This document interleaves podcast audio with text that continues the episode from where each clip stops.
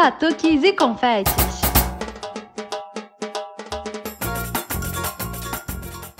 Olá, pessoas. Aqui é a Nath Fischer do Batuques e Confetes. Oi, gente. Aqui é a Gabi Moreira e a gente está chegando ao nosso 23 episódio. Pois é, Gabi. Nesse 23 episódio, a gente vai para um dos lugares mais quentes do Carnaval Carioca, não é? Para onde é que a gente vai? Vem pro bola, meu bem, vem pro bola, meu bem, com uma alegria infernal, com uma alegria infernal. Ok, né, gente? Acho que o momento cantoria já passou, né? Ó, Gabi, eu vou complementar, não vou cantar hoje, não. Hoje eu vou poupar todo mundo de me escutar, mas, né? Porque lugar quente é na cama ou então no bola preta, né? Verdade, Nath. Hoje a gente vai receber o Pedro Ernesto Marinho, que é o presidente do Bola Preta, para um papo super legal e a gente ainda vai falar sobre a campanha de financiamento coletivo do Bola Preta. Bom, mas isso é depois, gente, porque agora no nosso Desenrolando Serpentina a gente continua nessa temática do Bola Preta e a gente vai receber o Márcio Lopes, que vem contar uma história sensacional. Conta aí, Márcio. Desenrolando Serpentina. Olá, pessoal. Quem vos fala aqui é Márcio Lopes, trombonista e coordenador musical da banda show do Cordão da Bola Preta. É um prazer muito grande estar participando aqui com vocês nesse belíssimo quadro chamado Desenrolando a Serpentina, né? Quero agradecer a Gabriela Moreira e a Nath Fischer pelo convite. É um grande prazer estar com vocês aqui. Bom, eu tenho um conto, uma história bem bacana para contar para vocês, para compartilhar. É, aqui na banda, né, do Cordão do Bola Preta, nós temos uma interação muito bacana e uma amizade muito bacana entre os músicos, né? Nós temos aqui músicos que têm 30 anos de banda, tem 35, 40, tem músico com 20, tem músico com 5, de todas as idades, né? Então é uma interação muito bacana. Eu vou contar para você uma história, né, que aconteceu aqui conosco, que eu acho que é bem bacana, além de hilária, é, condiz muito com a realidade nossa de músico que trabalha aí na, na noite, né? Certa feita, íamos fazer uma apresentação é, no centro do Rio e como é de costume, né? Os músicos se reúnem e um dá carona pro outro, né? Sempre se marca um ponto de encontro ou até mesmo um, um local que seja mais fácil para se encontrar e todos irem ir juntos né, para o evento. Certa feita, estávamos indo para o evento, né, como disse anteriormente, e marcamos um ponto de encontro na Praça do Pacificador, em Caxias. Né? E tinha um dos músicos que é o nosso cachista, Tuninho, até mandar um abraço para ele aí. É, Tuninho era um excelente cachista e continua sendo aí um, um excelente músico, né? É, e ele estava ali aguardando e a gente passou para buscar ele, né? E nessa a gente está procurando ele, roda para cá, roda para lá e não acha o Tuninho. E a gente preocupado já e não achava ele. Aí conseguimos falar com ele ao telefone. Tuninho, você tá onde? Ah, eu tô aqui, pô. Tá onde? Tá aqui aonde, Tuninho? Tô aqui, cara. No forró do gesso. Ué, forró do gesso? E a gente continuou rodando, rodando, rodando, rodando, e nada de achar ele. Rodava a Praça do Pacificador e andava no centro de Caxias e nada de encontrar ele. Depois conseguimos falar com ele no telefone novamente. Tuninho, você tá onde? Tô aqui, no forró do gesso. E a gente perguntando onde é que é o forró do gesso. E não acha o forró do gesso. Não encontra o forró do gesso. Depois de muito rodar, de muito é, procurar, a gente encontra ele. Ué, Tuninho, você tá aí, cara? Tem forró do gesso nenhum aqui? Tem sim, pô. Você não viu aqui o forró do gesso? Tuninho, a gente não viu forró do gesso nenhum. Onde é que tem forró do gesso? Aí ele apontou para cima assim, tinha uma placa, um outdoor, né? Quando olhamos para cima, tava bem escrito: Forro de gesso aqui. Rapaz, aquilo ali virou uma, um, um, nós gargalhamos, ficamos é, sem saber o que fazer. Naquele dia foi o dia mais hilário nesses 15 anos aí de música que eu tenho é, com bola preta. Foi assim uma coisa é, sem até de lembrar da vontade de rir. Pessoal, quero mandar um abraço especial para o nosso presidente Pedro Ernesto e também para Gabriela e para Nath. Carola também lá nossa nossa querida Carola que tem um carinho muito grande lá que trabalha conosco lá na questão da imprensa, do marketing. Muito obrigado aí a todos, viu? Tenham um excelente dia e já desejo a todos aí um feliz Natal. Espero que a gente passe por essa situação do Covid logo aí para estarmos juntos, viu? Um abraço a todos. Gabi, grande forró do Gerson, né? Verdade, Nath. Então, eu quando eu escutei essa história do Márcio, eu só consigo imaginar aquele bloco que tinha no programa do Jô Soares, que eram as placas engraçadas do Brasil, alguma coisa do gênero, né? Porque, gente, essa história é muito boa, cara. O forro de gesso virou o forró do Gerson, né? Mas agora a gente vai para nossa entrevista. Chama o nosso convidado aí, Nath. Quem não chora não mama, segura meu bem, a chupeta. Lugar quente é na cama, ou então no bola preta. Pois é, Gabi. E hoje a gente está tendo a grande honra de receber aqui no programa, né, o Pedro Ernesto Marinho, que é o presidente do Bola Preta. E assim, ele tá no Bola Preta há muito tempo, né? É um pedaço do, da nossa história do carnaval, né? Um pedacinho da história do. Pedacinho não, um pedação da história do carnaval carioca. E aí, Pedro, tudo bem com o senhor? Tudo ótimo, graças a Deus, né? Apesar aí dos pesares, né, da gente estar atravessando um momento tão difícil na, no nosso cotidiano, né? Mas a gente tem muita fé em Deus que tudo isso aí vai passar, né? Hoje tivemos um sopro de esperança muito grande é, com a, o início da vacinação é, na Inglaterra. É, era um, quase que um sonho, né? E a gente já está Está dez meses nessa situação aí, né? E graças a Deus hoje a gente viu na prática né, a vacina da Pfizer já está sendo aplicada e, e, e, com, com absoluta certeza, com retorno garantido de que essas pessoas vão ficar livres para sempre né, desse vírus. E breve vai chegar aqui no Brasil também. Eu acho que essa é a maior torcida da gente. A gente sempre aqui no podcast fala sobre isso, né? Sobre a, a torcida para vacina. Então a gente fica todo mundo rezando para chegar logo. E realmente dá uma alegria ver a vacina lá no, na Inglaterra, né? Bom, Pedro, mas para começar, eu queria perguntar de onde vem essa sua paixão pelo bola preta? Ó, bola preta é é uma paixão de, de, de rapaz, né? Eu tinha 19 anos e um belo dia, uma sexta-feira à noite, já, já ouvia falar muito no, no, famoso cordão da bola preta. Né? Uns falavam é, bem e outros nem tanto. Dizer que lá era um antro, que era um lugar complicado, que eu tinha que ter muito cuidado, que eu era muito novo. Né? Eu vim do interior do estado do Rio de Janeiro, eu sou natural de Italcara. E numa sexta-feira de janeiro, eu passando ali pela Cinelândia, vi aquele batuque maravilhoso, entrei na fila, comprei meu ingresso né, e adentrei pela primeira vez é, na sede do Cordão da Bola Preta.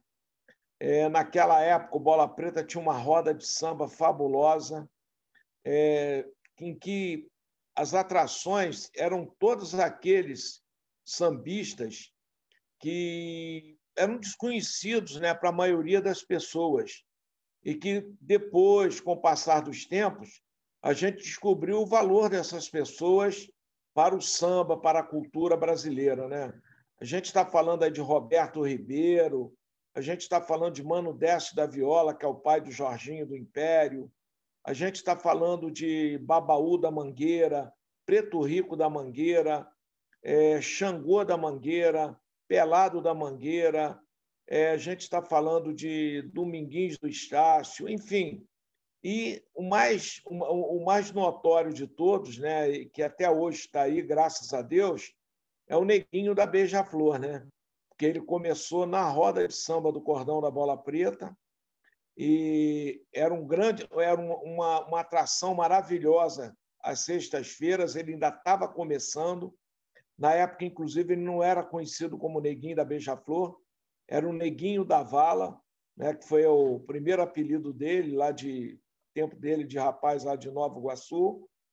E a partir dali, eu vi que eu tinha entrado no lugar certo, que ali que era o lugar bom, o lugar para se divertir, porque tinha aquela roda de samba maravilhosa nas sextas-feiras e tinha a boate do executivo às quartas e aos sábados tinha uma boate social e nesse, nessas boates sociais a gente chamava de boate na realidade era baile onde tocava os melhores conjuntas os melhores grupos os melhores conjuntos melhores orquestras então realmente a paixão ela começou ali e ela se fortaleceu a partir do carnaval, né? Carnaval realmente eu vi que o Bola Preta era inimitável por conta da sua banda de carnaval tradicional, que a gente aprendeu a gostar de carnaval, aprendeu a, a, a amar o carnaval no interior, lá na minha cidade de Talcara,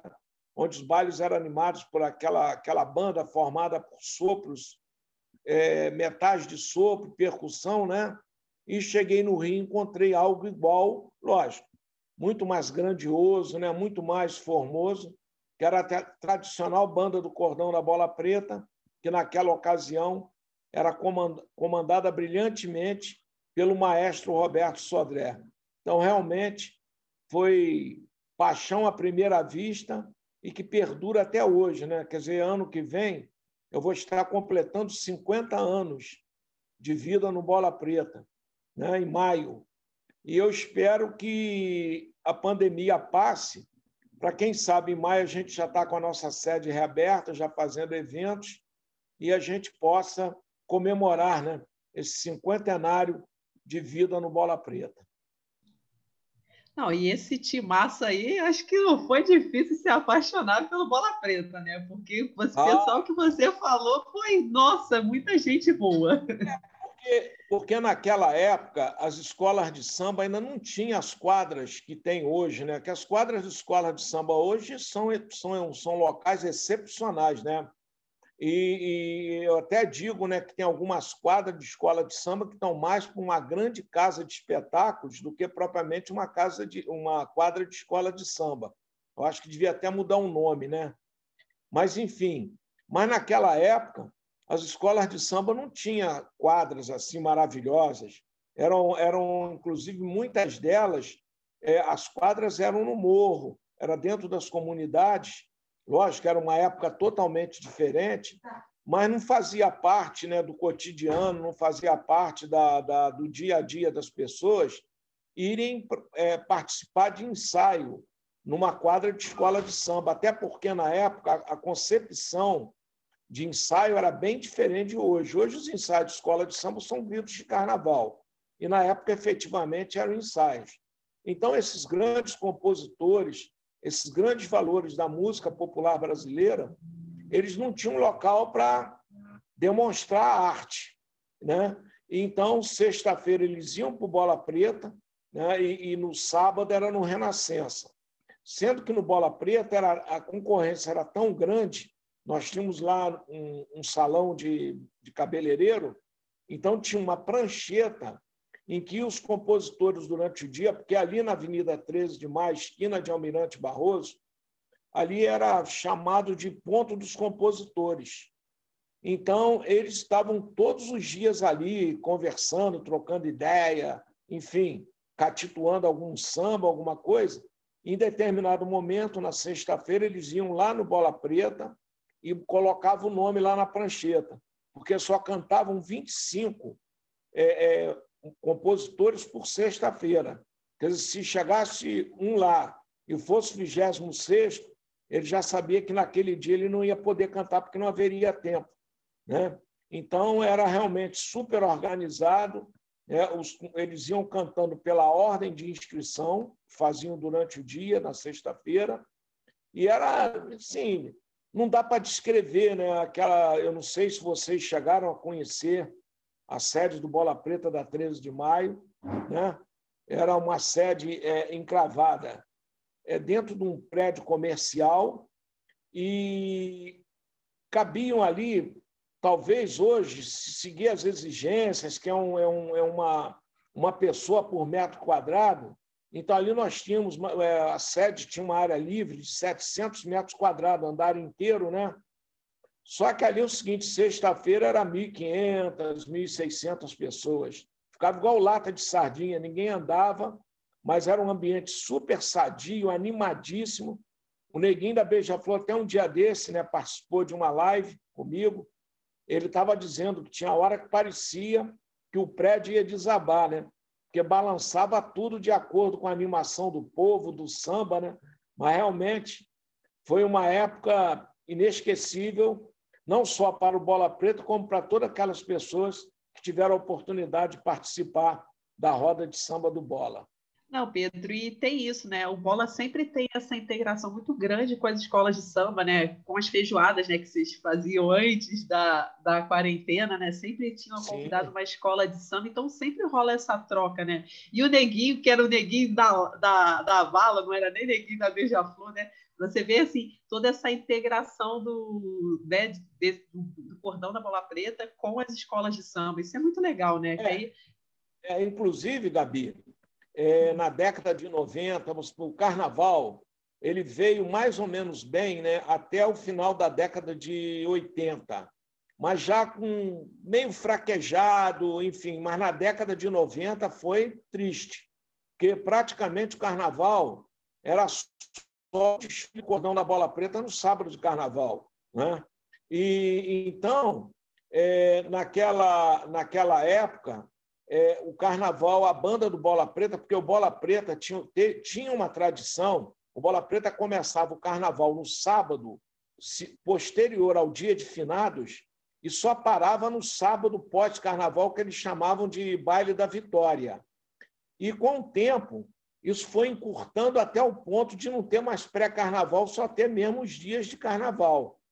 E então, na, na, na gestão do Elmo José dos Santos, que atualmente, né, já há algum tempo, é o vice-presidente de carnaval da Liesa, ele é, é, é, contratava, quer dizer, levava a banda do Bola Preta para encerrar. Né? No início, o Bola, a banda tocava no meio do ensaio da Mangueira. Imagina o Palácio do Samba lotado e no meio do ensaio, assim, do nada surgia a banda do Bola Preta no meio daquele público. E depois passou a fazer isso no final. A banda do Bola Preta né, tinha, tinha a função de tirar o pessoal da quadra e levar para a rua. Aí acabava tendo um grande desfile de carnaval que começava dentro da quadra da Mangueira, entrava na, na Visconde de, de Niterói, né? e terminava no buraco quente. Realmente foi uma fase maravilhosa. E depois, com o passar dos tempos, mudança de administração da Mangueira, isso parou. Mas é, quando eu assumi a presidência do Bola Preta em 2007, eu fiz questão de restabelecer essa relação com as escolas de samba. Então, hoje, a gente não só visita as escolas de samba, como as escolas de samba visitam bola nas nossas feijoadas, principalmente no período pré-carnaval. E é uma relação super sadia, maravilhosa, e que eu faço assim muito, muito gosto que continue, né? Porque carnaval não é só as marchinhas, não é só os sambas tradicionais, né? Também é samba enredo, também as escolas de samba, e essa relação é maravilhosa.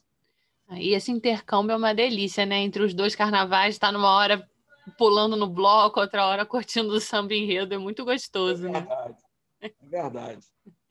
E Pedro, o senhor passou né, por 50 carnavais aí no Bola Preta, todo tipo de carnaval possível. Como é que foi atravessar esse cinquentenário praticamente ali, vendo tudo acontecer é. lá de dentro? O Bola, Preta, o Bola Preta vai fazer 102 anos agora no dia é, 31 de dezembro, né? e eu estou no Bola Preta na metade da vida dele praticamente. É, quando, quando eu, eu comecei a frequentar o Bola Preta, o carnaval ainda era né, aquele carnaval que começava é, é, é no, no, no, sábado pós-finados e até o baile da Vitória, como eu falei, né, que era no sábado posterior ao carnaval. Naquela época, inclusive, nem existia né, o, o ainda né, o desfile das campeãs na, na, na Marquês de Sapucaí. Bom, e então o, o, o, momento a gente tinha alguns momentos que a gente ficava esperando né, acontecer, que era, a, a, a, por exemplo, o Réveillon. O Réveillon do Bola Preta era um Réveillon duplo, porque ele tinha um pré-Réveillon à tarde, que, que era, ia de duas da tarde até as seis da tarde, e depois, à noite, a partir das 23 horas, era o, o baile de Réveillon, Réveillon propriamente dito, em que a gente comemorava o aniversário do cordão da Bola Preta. Né?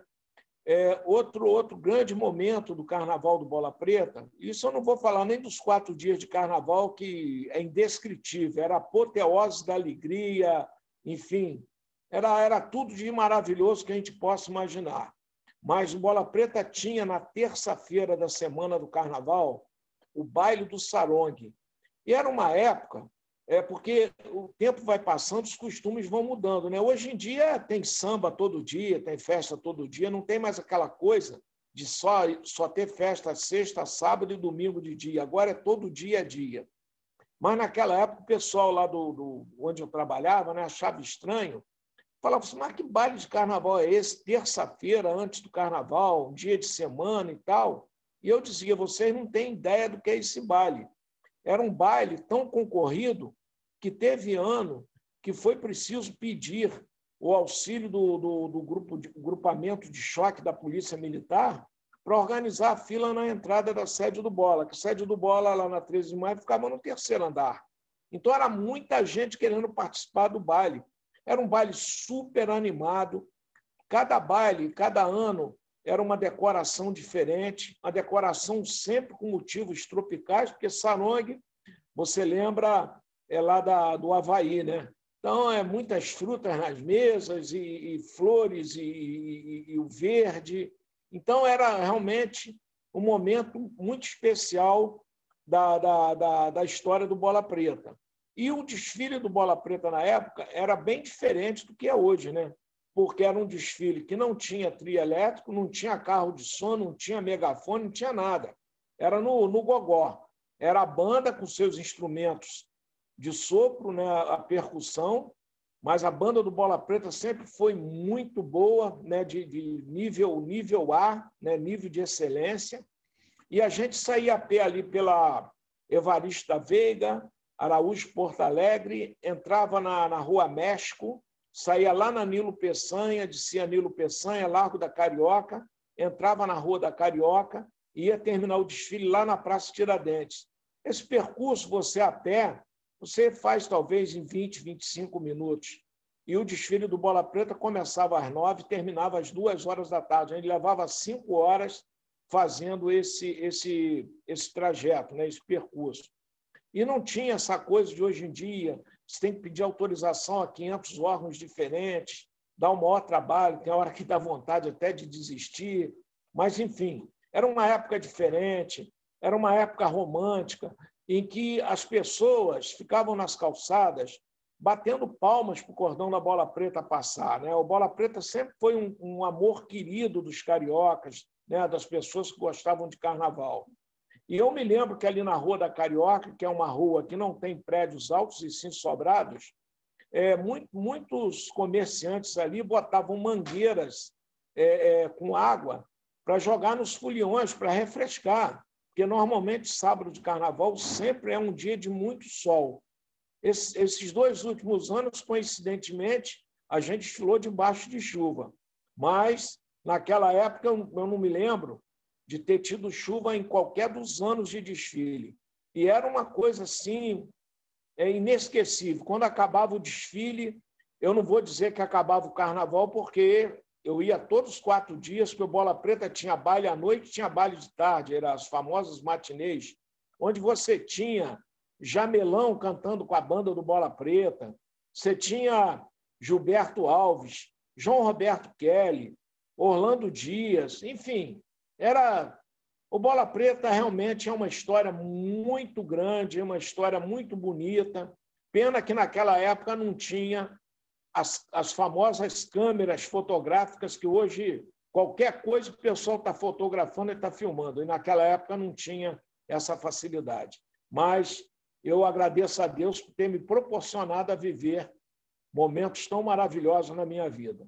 Olha, eu falo isso sempre para a Gabi, né? Assim, eu acho que uma das minhas grandes revoltas com a cidade do Rio de Janeiro é a gente não falar mais do Bola Preta. Gente, Bola Preta tinha que ter um museu da cidade para a história do Bola Preta. Porque a história, a gente pode contar a história do Rio, né? Pelo, pelo dos últimos 102 anos pelo Bola Preta.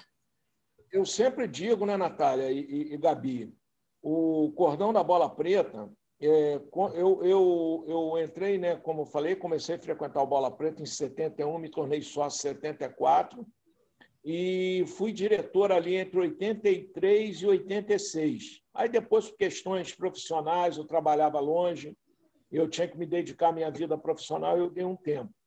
E em 2002, é, eu já estava também em fase de aposentadoria e me convidaram para assumir novamente um cargo na diretoria e eu aceitei.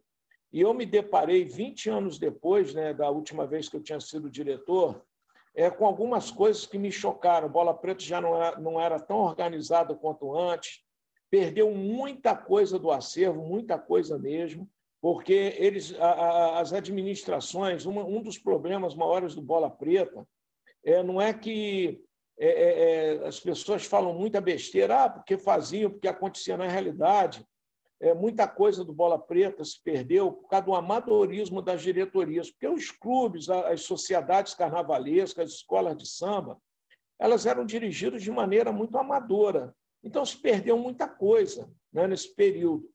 Mas eu aí, em 2002, quando me convidaram né, para mim assumir um cargo na diretoria, a primeira coisa que eu fiz foi perguntar se eu podia tomar conta do acervo. E o presidente, na época, disse que sim. Então, tudo que eu pude juntar, eu juntei, é, é, coloquei um cadeado no armário de ferro, de aço que tinha na minha sala, guardei esse acervo. Em 2011, entre 2011 e 2012, a gente teve a oportunidade de, é, é, de uma, uma museóloga, né? lamentavelmente, há um ano atrás ela, ela faleceu, né? ela tinha uma paixão pelo bola preta, essa paixão exatamente nasceu por conta do acervo, então, esse acervo foi todo limpo, higienizado, catalogado e, e digitalizado. E então eu diria para você o seguinte, que o acervo do Bola Preta mostra que a história do cordão da Bola Preta se confunde com a própria história do Carnaval do Rio de Janeiro.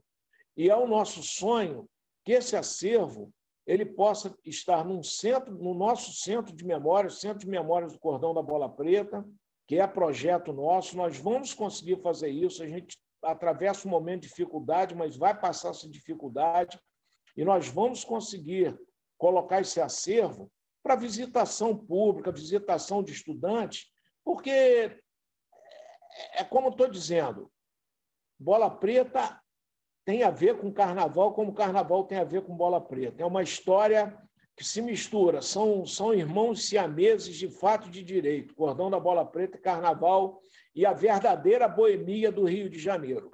Não existe, né? É nem inadmissível a gente pensar em carnaval do Rio sem bola preta e bola preta sem carnaval do Rio. Nada mais carioca, né? Pois é. E a gente vai curar o calendário pela primeira vez em 2021, né? Mas é, é por, uma, é por uma boa causa. Mas aí também, quando a gente vier depois, vai ser com carnaval, tipo aquele primeiro carnaval do Bola Preta de, da gripe espanhola. Verdade, vai ser o carnaval da, da festa, da alegria, da vacina, né, da vida. Né? O Bola Preta, a gente tem um slogan, né? Que o cordão da Bola Preta tradição, paz, amor e folia. E agora a gente está acrescentando, é, é, fazendo uma pequena alteração no nosso slogan, que vai ser tradição, paz, amor, folia e respeito à vida. Não é? Então, é o Bola Preta seguindo aí com o seu destino, com a sua história. Uhum. Vai ser um ano sem carnaval, mas em compensação, no outro a gente lava a alma, né? É, é aquele negócio, né? É, se anuncia que em julho vai ter carnaval. Quer dizer, eu, eu, eu, eu acho que, bom, se conseguir vacinar a tempo, até porque essa vacina do, do, do coronavírus, pelo que eu estou vendo, ele, é, são duas doses, né? Por exemplo, essa da Pfizer, é, quem tomou a vacina hoje tem que tomar a segunda dose daqui a 21 dias. 21 dias, né? Isso. É realmente um processo mais demorado. Mas se começar a vacinar em, em março, né, fevereiro, março, eu acho que dá tempo para quando chegar julho, estar tá todo mundo imunizado e a gente poder fazer uma grande festa de comemoração. É quase que a gente vai emendar um carnaval no outro, né? Julho para fevereiro, né? A Mas gente... o negócio é festejar. Vai emendar a festa junina com carnaval, carnaval de novo. Vai ser ótimo. É verdade. verdade. mas, mas é, vai ser uma comemoração mais do que merecida né, por tudo que todos estão passando. É né? um momento muito complicado, muito difícil. A gente, a gente merece, né? Brincar depois de tudo isso. Sim, com certeza. E, Pedro, eu queria te perguntar, né, o Carnaval do Rio, de uns 10 anos, um pouquinho mais, teve um, um, novo boom, né? O Carnaval de Centro Zona Sul. Como é que o senhor vê essa mudança, esse boom de novo do Carnaval, de todo mundo tá passando Carnaval no Rio, depois daqueles anos 90 tão sombrios? Ah, eu acho que essa, esse, esse renascimento do carnaval, essa revitalização do carnaval, tem muito a ver com, com apego, né, com amor que os jovens é, é, passaram a ter do carnaval, porque a gente passou um grande período aí, né, é, já eu diria que os anos 80 já começou a experimentar isso, que era carnaval era eram dias de viajar, né? Ou ir para a região dos lagos, ou ir para a Costa Verde, ou ir para a região serrana, enfim.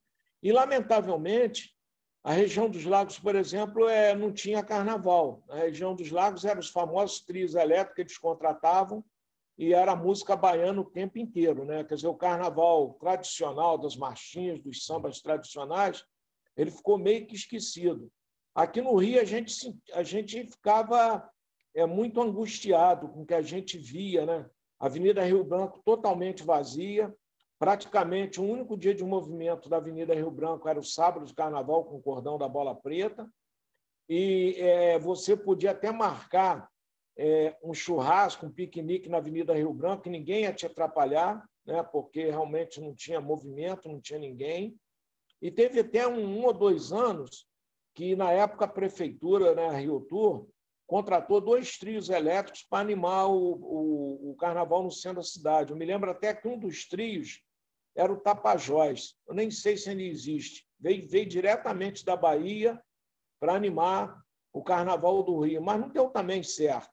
E aí o, a entrada de um novo século despertou né, o interesse dos jovens pelo carnaval, e aí mesclou né, jovens com os mais é, é, idosos, os menos idosos, enfim, e virou essa apoteose, né? porque o carnaval, a partir de 2000, 2001, ele de ano para ano ele ia, ele ia duplicando e até triplicando o público nos blocos.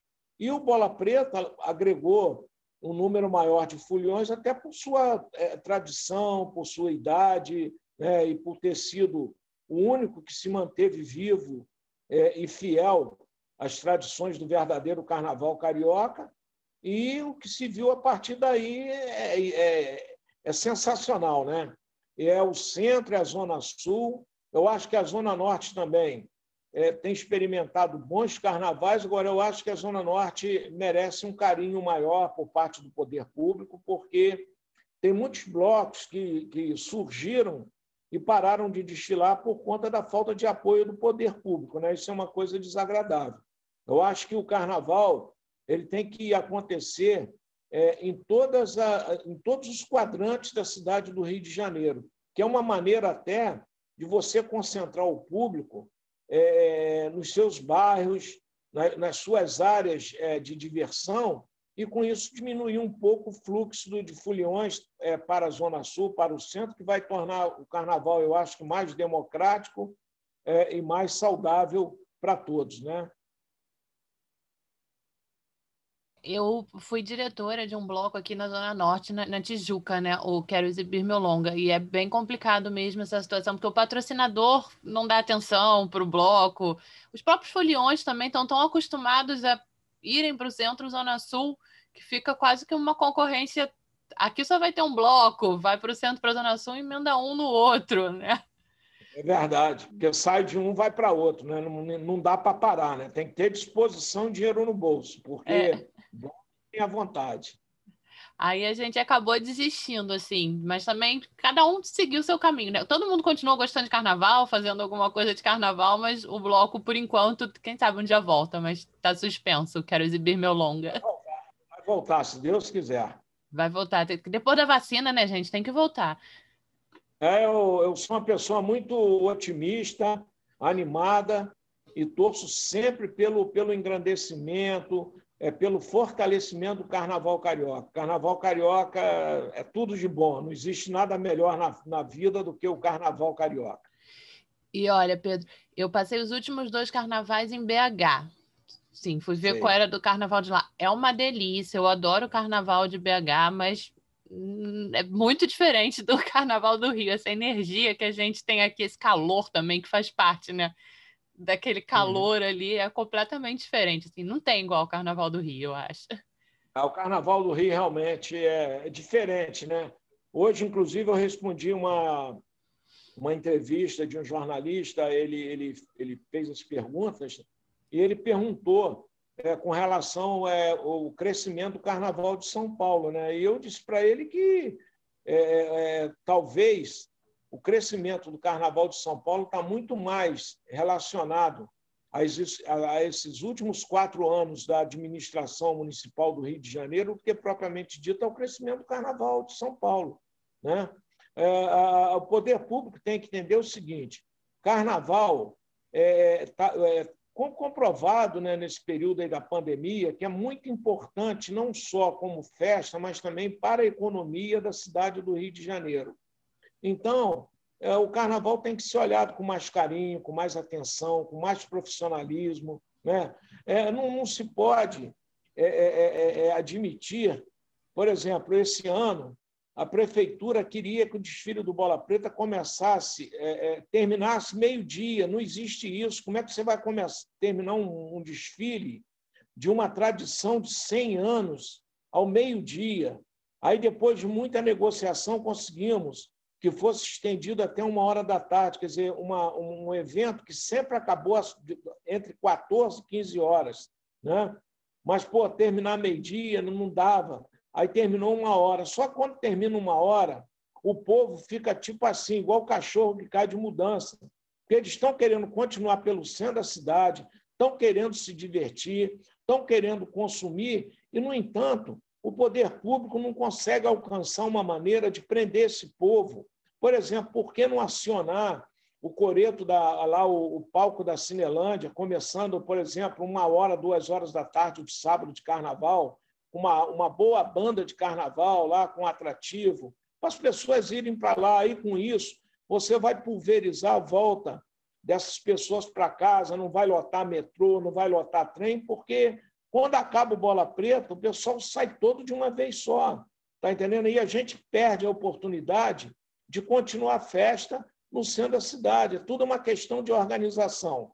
Não há dificuldade para organizar o carnaval. Agora, o que não pode é como fizeram dois anos atrás, que botaram o desfile da Preta é, é, no, na Avenida Presidente Antônio Carlos, e em seguida o Chora Me Liga ali na, no aterro do Flamengo, ali na, no, no, nos pracinhas. O que, que aconteceu? O pessoal que estava na Preta saiu tudo em desabalada, correria lá para o Chora Me Liga. E o que, que aconteceu? Interromperam as vias, de circulação, o pessoal perdeu a, a, a avião, enfim, isso é tudo uma questão de organização. Nós temos que entender que o Rio de Janeiro precisa do carnaval, é um momento da economia, é um momento de auge, da alegria, é um, é um, é um momento em que o Rio de Janeiro é, é tem uma queda vertiginosa no problema da violência, não é? Então, tem que aproveitar esse povo, tem que aproveitar esse público, criar atrativos. Ah, não, não vamos fazer na Cinelândia, que é muito perto ali do, da Avenida Presidente Antônio Carlos. Então, faz lá na, na Praça Mauá. Agora a gente tem lá aquela, aquele espaço espetacular. Ou então, faz lá na, na, na, na ali no, no, no, no ali na, na, na central do Brasil, enfim eu acho que você pode tranquilamente criar eventos em paralelo no dia do Bola Preta, que você vai pegar esse público de 9 da manhã, 10 da manhã até 7, 8 horas da noite, consumindo e gerando renda, gerando emprego, enfim, aí eu acho que é isso que a gente tem que ver. A gente tem que ver o carnaval não só pelo lado da animação da festa, mas também como ente da economia do Rio de Janeiro. Não, Pedro, é isso mesmo. Assim, eu acho que tem que ter essa, esse pensamento, né? Porque é aquela coisa, né? Se tiver eventos espalhados, aí as pessoas vão para outra e vai, sei lá, algumas pessoas estão cansadas, ah, vou embora, mas não vai todo mundo no mesmo horário, né? Acho que tem que ter muito essa conversa. Mas essa última administração não tinha como, né? Não tinha muito papo, né? Mas a gente fica torcendo para a próxima administração, assim, ter um pouco mais essa noção, né, de logística da cidade mesmo, né? Mas você falou também sobre o, o, Bola Preta manter as tradições, né? Porque o Bola Preta ele está muito ligado com as marchinhas, né? Com, com essa tradição das marchinhas, com, com os, os, instrumentos, né? Tudo. Então, assim, Sim. assim, é uma coisa que ficou, assim, né? A marca do Bola Preta, né? E, a, assim, antigamente tinha muito aquela, qual é a marchinha do próximo carnaval, tudo. Você tem, tipo, saudade disso, assim? Como é que é essa relação, assim, da, das marchinhas com com o público né, e com, o cordão do Bola Preta? Ah, o, público já fica esperando né, a hora que a banda inicia o, o desfile né, com o tradicional hino do Bola Preta e sabendo que dali para frente vai relembrar todas aquelas marchas de carnaval, né, dos tempos de ouro do carnaval carioca. Então, realmente é, é um momento de, de, de paixão, de emoção, as pessoas choram, é, é uma coisa assim indescritível, né? porque hoje, hoje a gente canta, né? É, no, em 2020, por exemplo, a gente está cantando música de 1930, 1935, 1940, e é a vantagem que todo mundo sabe a letra das marchinhas, já sabe o, o roteiro que vai acontecer. Né? Então, isso é super legal. E eu quero até aproveitar, Gabi e Natália, até para fazer um apelo, né? É, com relação é, à nossa campanha de financiamento coletivo, que está no ar. É uma campanha que visa não só é, a manutenção do Centro Cultural Cordão da Bola Preta, como também apoio aos nossos músicos e aos nossos colaboradores. Essa campanha começou no dia 24 de outubro e terminaria é, é, no dia 7, que foi ontem, só que a gente prorrogou porque a gente, lamentavelmente, não conseguiu atingir a primeira meta, que foram, foram objetivados três metas.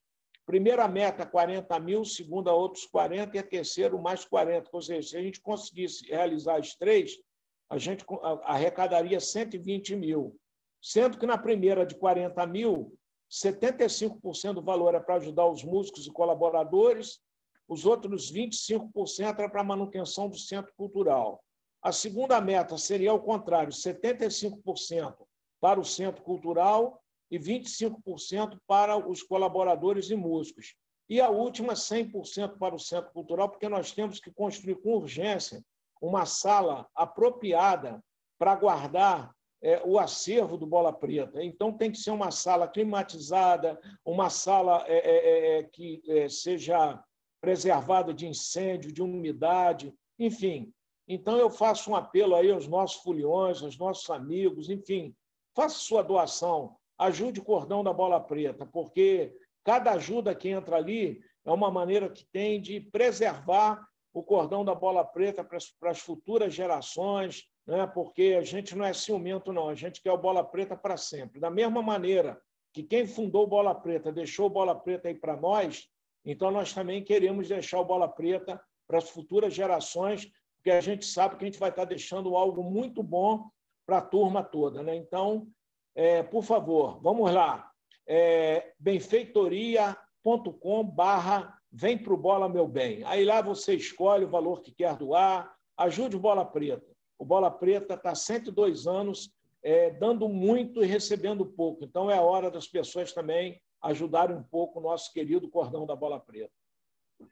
Não, Pedro, eu ia até entrar nisso, né? Perguntar sobre essa campanha, tudo, né? Que é a campanha de financiamento coletivo, é, porque assim, não sei se todo mundo está muito por dentro, né? Como é que é essa campanha, né? É uma campanha que você vai lá, tem uma série de recompensas. Vou falar que eu já escolhi a recompensa do livro e convenci meu irmão a pegar a recompensa da camiseta.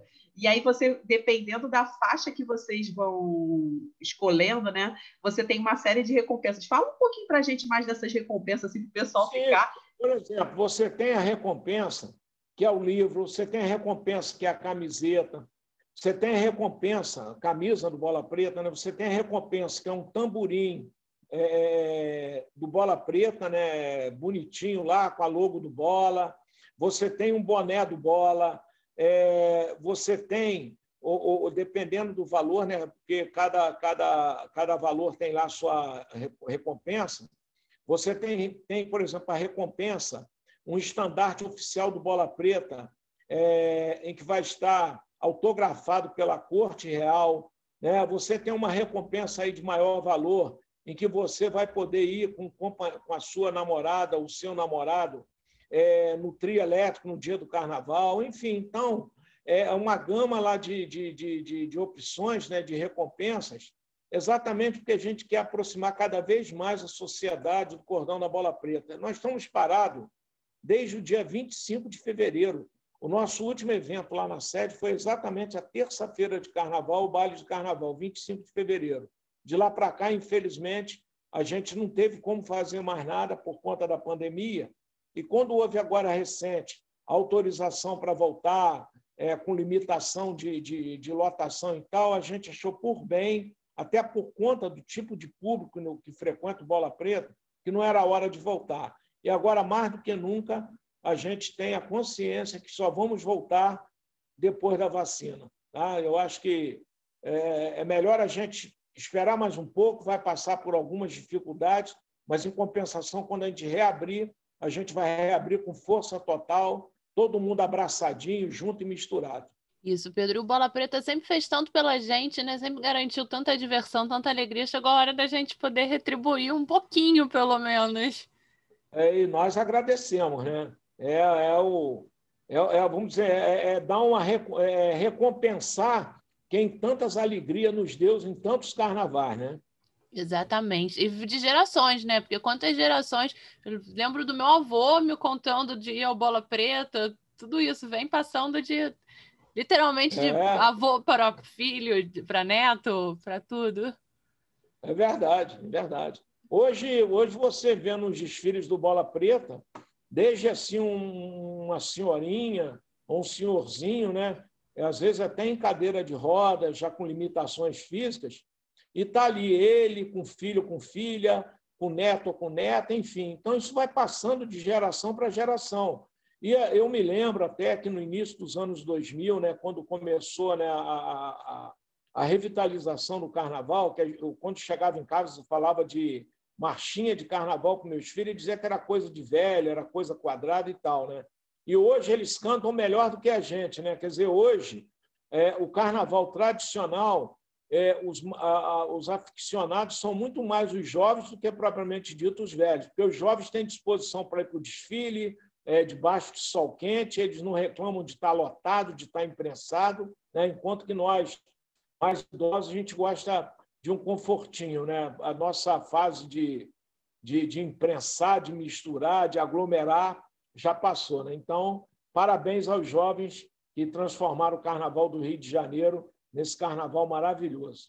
Não, Pedro, e também é importante também falar sobre essa questão do financiamento, gente, que tem recompensa a partir de 10 reais. Então, assim, tá difícil, eu sei que essa quarentena tá complicada, mas tá chegando o 13 terceiro aí, tira o 10 ali, aí, 25. Qualquer coisa. É. Né? 10 reais é uma cerveja, né? Exatamente. Só uma cervejinha a menos para ajudar o Bola Preta, né? A nossa, nossa é, é, é, a, a, a, benfeitoria, né, lá o link, já recebeu mais de 100 mil visitas. Se metade dessas visitas, cada uma desse 10 reais, a gente já tinha resolvido o problema. Né? Já tinha superado as três fases da, dos objetivos. Né? Mas, enfim, mas a gente respeita, as pessoas sabem o que devem fazer, mas a gente pede né, essa atenção com o Cordão da Bola Preta. O Cordão da Bola Preta é uma, é uma entidade do bem, é a entidade da alegria, é a entidade que representa muito bem o Rio de Janeiro. O Bola Preta não tem tristeza na sua história, só tem alegria. Não, e, e, você também falou das recompensas, né? Tem a questão da corte do carnaval, né? A corte lá da a corte do, do cordão do bola preta, né? Como é que é essa relação da corte, assim? Eu vi até no Instagram de vocês que tem um pessoal fez alguns posts pedindo tudo. Fala um pouquinho dessa corte para a gente. Na realidade, quando eu assumi a presidência do Bola Preta em 2007, eh, eu achava que o Bola Preta tinha que mudar alguns conceitos, né? A gente nunca foi contra realizar a eleição para rainha, para musa, né, é, com as frequentadoras do Bola Preta, mas concluímos que ali já era hora do Bola Preta pensar também é, em, em, em, alcançar mídia, né? E você, para isso, teria que estar tá trazendo pessoas famosas para dentro do, do, do Bola Preta. Então, a primeira pessoa que eu convidei para fazer parte da corte do Bola Preta foi a Leandra Leal, né? Então, a Leandra Leal é até no dia do baile, da festa do de aniversário dos 90 anos do Bola Preta, que foi realizada em 20 de janeiro de 2009 no Vivo Rio. Nesse dia a gente entregou oficialmente o estandarte a ela.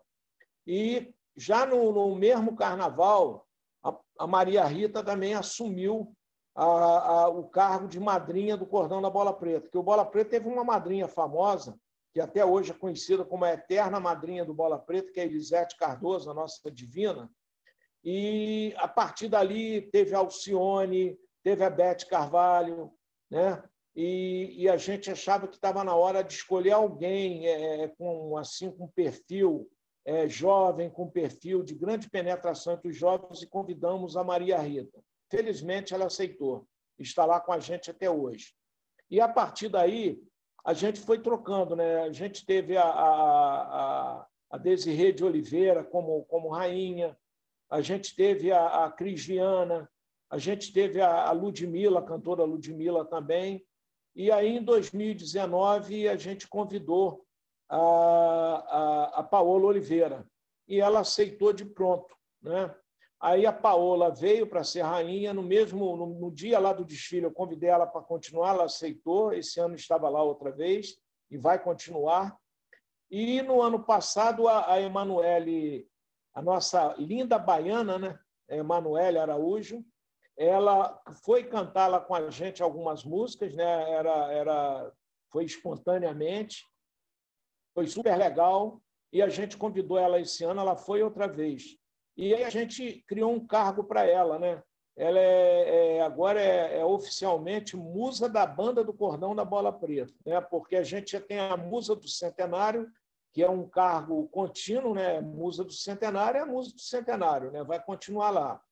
E então convidamos a, a, a, a Emanuele para ser a musa da banda do cordão da bola preta. E a gente tem a Selminha Sorriso, que é, Sorriso, que é a musa das musas, o Neguinho da Beija-Flor é o nosso padrinho, até por conta da história dele, de ter começado no Bola Preta. E o João Roberto Kelly é o nosso embaixador. Né? E o Kelly é o, o, o, último, vamos dizer assim, é o ícone da música de carnaval, que ainda está vivo, graças a Deus, que fique vivo por muitos e muitos anos. Então, nada melhor do que dar a ele o cargo de embaixador do Cordão da Bola Preta, que ele aceitou também, só que ele também já não tem mais o pique dos idos carnavais e não, não, não vai ao desfile, não, entendeu? Mas é o nosso embaixador. Não, que timaço! eu vou falar para você, Pedro. Eu já fui no Bola Preta há muitos anos. Eu até mandei mensagem para minha madrinha para ver se eu lembrava o ano. Ela lembrava, mas ela falou: eu não tenho a menor ideia, mas eu lembro que eu era bem mais nova. Então, já vou deixar a promessa aqui, porque vai ficar gravado que quando tiver carnaval, eu vou lá conferir o Bola Preta depois de muito tempo, porque, cara, uma corte dessa não tem como, né? E cantar as marchinhas, eu acho que é maravilhoso. Tá ótimo. Será uma alegria recebê-la lá. Iremos, né, Gabi? Que eu também vou. Não me exclui, então, não. Fechou. Leve seus amigos, suas amigas. Vamos Vocês sim. vão gostar, né? É um verdadeiro carnaval. Estaremos lá. Eu confesso que o Bola Preta eu nunca fui, mas o próximo carnaval eu vou votar lá. Se Deus quiser. Estaremos. Vamos comemorar a vida.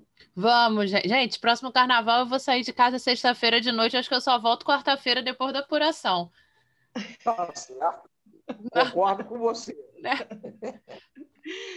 E, Pedro, para a gente encerrar, eu queria te agradecer muito a presença, a gente adorou esse papo, e esse é o momento do Jabá. Fala, do, mais, se você quiser falar mais alguma coisa do financiamento, fazer um apelo pro pessoal, e eu vou fazer. Gente, tem um livro da, de crônicas do Bola Preta, tem camiseta, mas deixa o Pedro falar, senão eu vou falar tudo. Pedro, obrigada pela presença.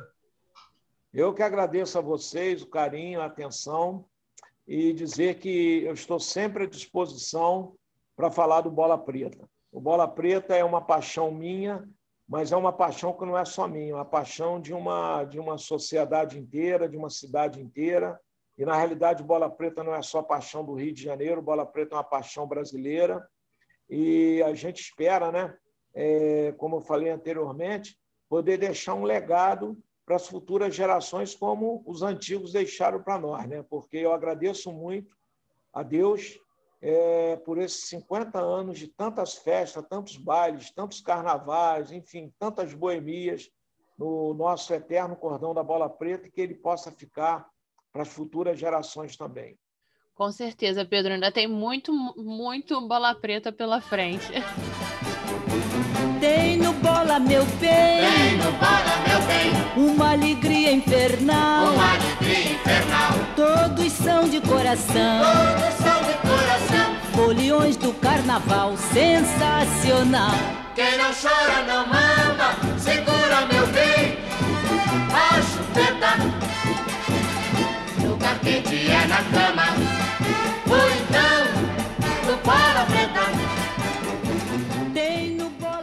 Bom, gente, como o Pedro falou no final do programa, né, gente? Eu acho que é super importante a gente participar dessa campanha da benfeitoria do financiamento coletivo do Bola Preta. Gente, tem recompensas a partir de 10 reais. É super tranquilo. Você entra lá no site da benfeitoria, olha a recompensa que você pode contribuir e dá para contribuir com o cartão de crédito ou com o boleto bancário, gente. Então, se puder, tipo, gente, separa um dinheirinho aí para contribuir com o Bola Preta, porque faz parte do nosso patrimônio aqui do Rio de Janeiro. Pois é, né, gente? Assim, deixa de tomar uma cerveja agora para tomar cerveja no Bola Preta quando tiver carnaval, que eu garanto que vai ser muito melhor. Gente, aqui o que a Nath falou, gente, é só, tipo, economize uma cerveja agora para tomar uma cerveja quando tiver bola preta. Porque depois que tiver a vacina, gente, eu quero encontrar todo mundo lá no meio do bola preta. Fechado?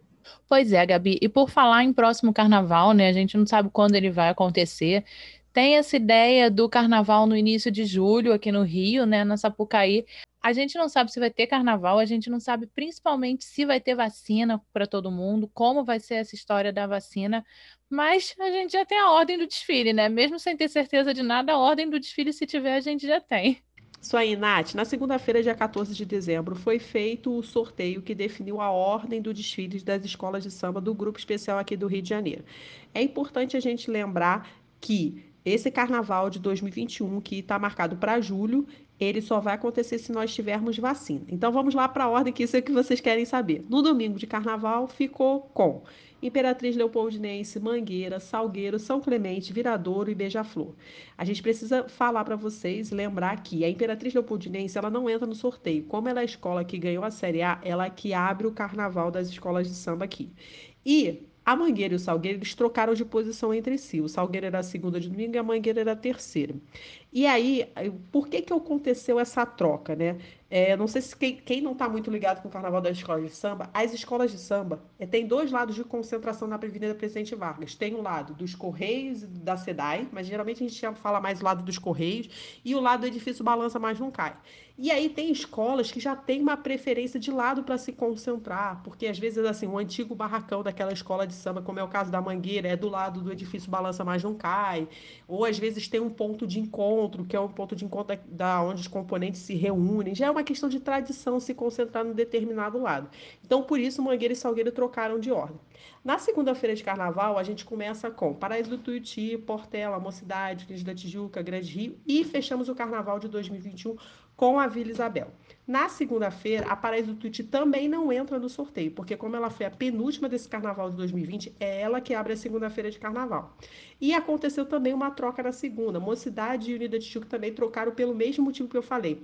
A Unida Tijuca já tem uma preferência de sempre se concentrar do lado do balanço, edifício balança, mas não cai. E a Mocidade, porque ela também tem um um barracão, tinha um antigo barracão dela, era ali do lado da Praça 11, do lado dos Correios, então elas trocaram, né? Mas, assim, é, muita gente acaba perguntando isso, mas geralmente é uma preferência. Eu vou confessar para vocês que eu desfilo há muitos anos na da Tijuca. E todas as vezes que eu me concentrei lá nos Correios, sempre foi uma confusão. Acho que o pessoal já está acostumado, assim, com o tipo de concentração daquele lado, aonde é que arma a escola direito, sabe? Enfim, sempre que eu me concentrei com a da Tijuca do lado do Balança, foi muito mais tranquilo do que do lado dos Correios. Para ser sincera, eu prefiro sempre me concentrar no Balança. Acho que a concentração é mais larga, tem mais espaço, não sei, dá, dá a sensação que dá para se organizar melhor do lado do balança mais não cai do que do lado dos correios. Mas tem muita gente, assim, questão de logística, é muito mais fácil chegar na concentração dos correios, a estação do metrô é muito mais perto do que a da central, você tem que andar um pouquinho, tudo. Mas enfim, tem essas questões, né? Vamos lembrar que isso só vai acontecer se nós tivermos vacina, né? Vamos ficar na torcida para a vacina sair logo, porque tá todo mundo querendo curtir um carnaval. Mas, Nath, você tem novidades sobre o nosso convidado do próximo programa, né? Conta aí pra gente. Então, Gabi, no próximo programa, nosso especial de Natal, e gente, fique atento, que semana que vem o nosso programa vai ao ar na terça-feira, porque na quinta é Natal, né? Então a gente vai estar tá no Natal, vai estar tá confraternizando à distância, todo mundo à distância, por favor. Mas agora, na terça-feira, a gente vai soltar o nosso episódio, nosso especial de fim de ano, com o Rodrigo Maranhão, que é uma figura essencial desse novo carnaval Centro-Zona Sul de Rio. E é uma figura muito importante. Ele é, além dele ser um dos fundadores do Banga, ele é também vocalista do Banga até hoje, né? Do Banga La Fumenga, que a gente acaba chamando de Banga, tem, tem um carinho, né? Virou Banga. Então, o Rodrigo contou pra gente várias coisas daquele iníciozinho do carnaval, desse carnaval, né? Lá em 98, por exemplo, a gente pensa no, no carnaval de hoje, o Banga, aquela coisa grande, mas o Banga foi o primeiro bloco desses blocos a retomarem o, o carnaval no final da década de 90 e anos 2000, né? Antes já tinha rolado uma ocupação com alguns blocos de Zona Sul, mas o Banga lança esse, esse, modelo novo, vamos dizer assim. Por exemplo, o CA, que a gente entrevistou no nosso segundo episódio, o CA Ferrari, ele tocou no primeiro carnaval do Banga bem antes de ter um monobloco. Nossa, gente, esse programa tá imperdível. Vocês não podem deixar de escutar esse nosso papo com o Rodrigo Maranhão. A gente, vamos contar que, olha, vai ter pouco tempo entre um programa e outro. Então, a gente espera vocês na próxima semana, terça-feira, como a Nath falou, para o nosso próximo programa de Natal. Tchau, gente. Até semana que vem. Tchau, gente. A gente espera vocês terça-feira, hein? Não esqueçam. Beijão. No balanço dessa batucada eu vou Vou pro banda, ai, ai, ai, eu vou. No balanço dessa batucada eu